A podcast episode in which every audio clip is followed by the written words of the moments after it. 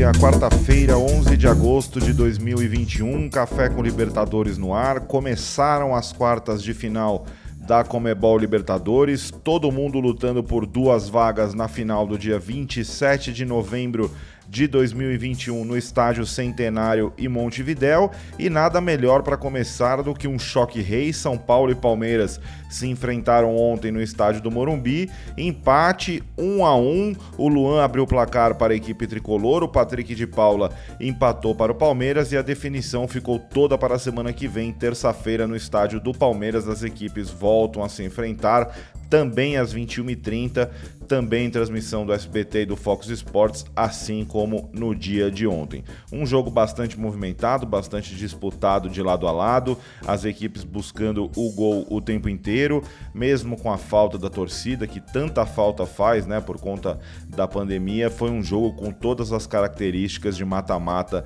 de Comebol Libertadores, todas as características de clássico, bastante movimentado, muitas oportunidades, grandes defesas de lado a lado, especialmente do goleiro do Palmeiras, o Everton, que acabou eleito o melhor jogador da partida e ficou realmente tudo para a semana que vem.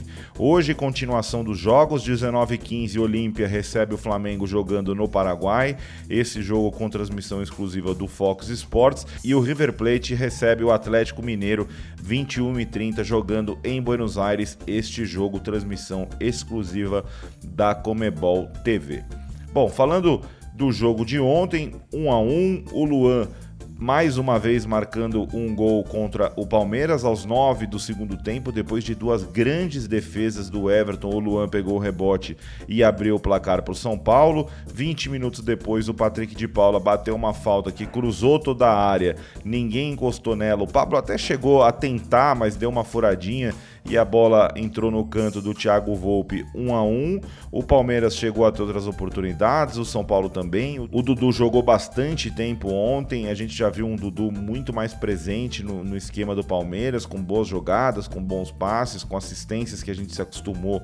O Dudu, um jogador acima da média, né, a fazer, a comandar a equipe palmeirense. Do lado do São Paulo, Daniel Alves desfilando um futebol diferente também. Ele que até é, sábado estava no Japão com a seleção brasileira olímpica, chegou na segunda, concentrou, já foi para o jogo. Enfim, um, um, jogo realmente digno de mata-mata de Comebol Libertadores, como eu disse. A gente vai ouvir agora a palavra do Everton, que foi eleito o melhor jogador em campo. Na, no próprio gol do São Paulo, ele fez duas intervenções fantásticas. O Everton fala agora a avaliação dele sobre esse primeiro choque rei, o jogo de ida das quartas de final. Foi um, um grande jogo, né? É um jogo bem aberto. Acho que o Palmeiras fez um excelente primeiro tempo com boa chance. Depois acabamos sofrendo o gol e depois voltamos a jogar muito bem de novo, mesmo após o gol, voltamos a, a performar bem. Tivemos a chance né, de empatar, tivemos chance de virar o jogo e está tudo aberto aí para a próxima terça. A gente sabe que vai ter que é, competir ao máximo de novo, focar ao máximo de novo, fazer o que a gente fez hoje um pouco mais para sair classificado é, dentro de casa. Já o Abel Ferreira, treinador do Palmeiras, fez a avaliação dele, né? E no entender do, do, do Abel, o Palmeiras até teve certa é, superioridade em relação ao São Paulo, soube desmontar o esquema adversário, saiu satisfeito o lusitano atual campeão da Comebol Libertadores e a gente escuta a palavra do treinador do Palmeiras. As melhores oportunidades da primeira parte são nossas, uh, nomeadamente o Breno, sobre a direita. Portanto, acho que nós fizemos um jogo muito bem conseguido, conseguimos ter bola, conseguimos desmontar muitas vezes o nosso adversário. Tivemos, quer na bola parada, também tivemos a primeira oportunidade, eu acho que foi no Renan e o, e o, e o, e o nosso Rony não chegou à emenda no segundo poste. Tivemos as duas do Breno. Portanto, na primeira parte uh, Acho que o Palmeiras criou para ir para o intervalo com outro resultado. E depois na segunda parte, na minha opinião também, é só a minha opinião, uh, sofremos um gol contra a corrente do jogo.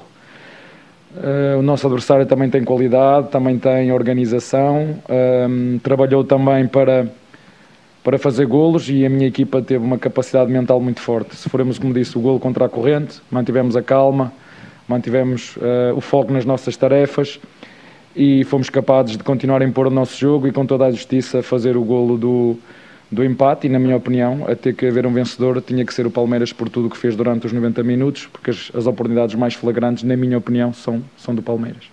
O Crespo foi muito indagado nas redes sociais sobre o porquê de não escalar o Benítez, né, o meio-campista do São Paulo, jogador conhecido por bom toque de bola, né, por ditar o ritmo da meia cancha São Paulina, e ele respondeu de maneira curta e grossa, né? Olha, não era meu plano estratégico, a gente tem um plano para cada jogo. Vamos escutar então a palavra do Hernan Crespo sobre o assunto.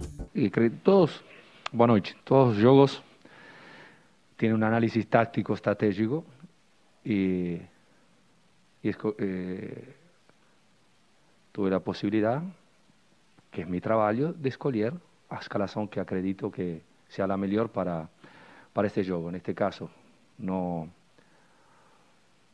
acreditei que, que outros podiam jogar, mas graças a Deus, Benítez está bem.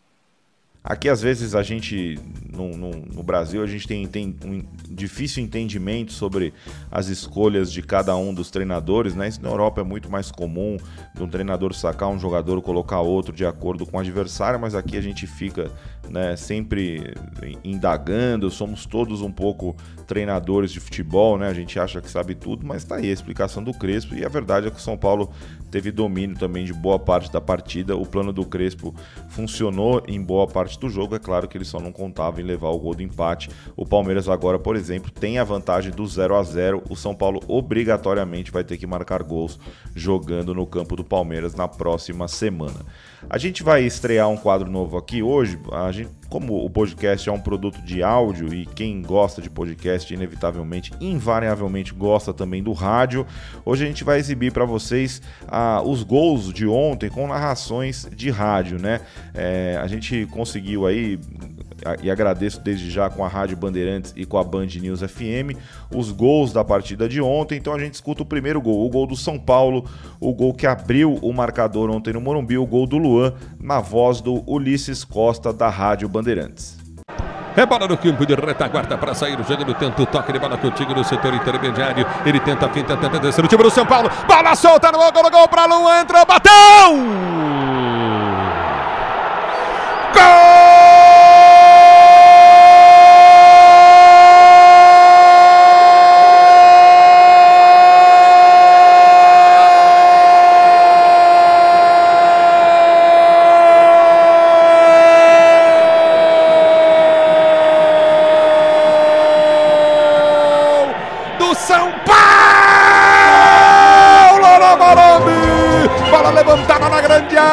Subiu de cabeça o Rigoni, ganhou a bola, sobrou, sobrou de primeiro pro Pablo, bateu, voltou pro Nestor, bateu, defendeu por duas vezes o Everton. Aí ela sobra pro Luan. O Luan sem marcação nenhuma dentro da área, encheu o pé na bola. O Everton foi herói por duas defesas e de primeira, de primeira. Luan, Luan, Luan, Luan, Luan, Luan pro São Paulo para fazer o gol, para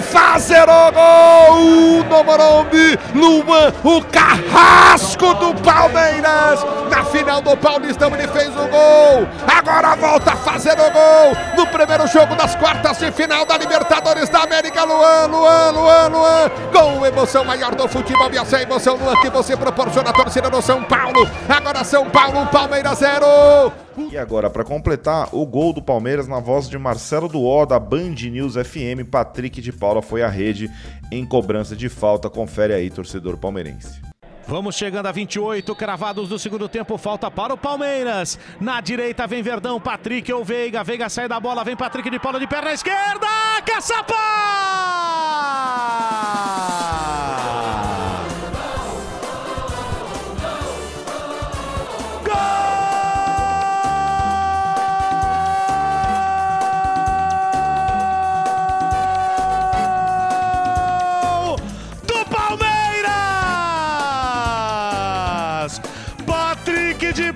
de falta, empata o jogo!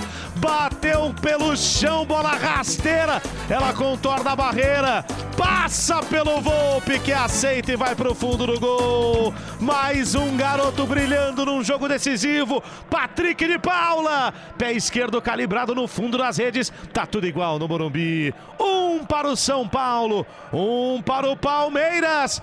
Assina na Band News FM, Patrick! Fala, torcedor palmeirense. Hoje tem mais um gol do Patrick de Paula na Band News FM. Tamo junto. Vai, Palmeiras.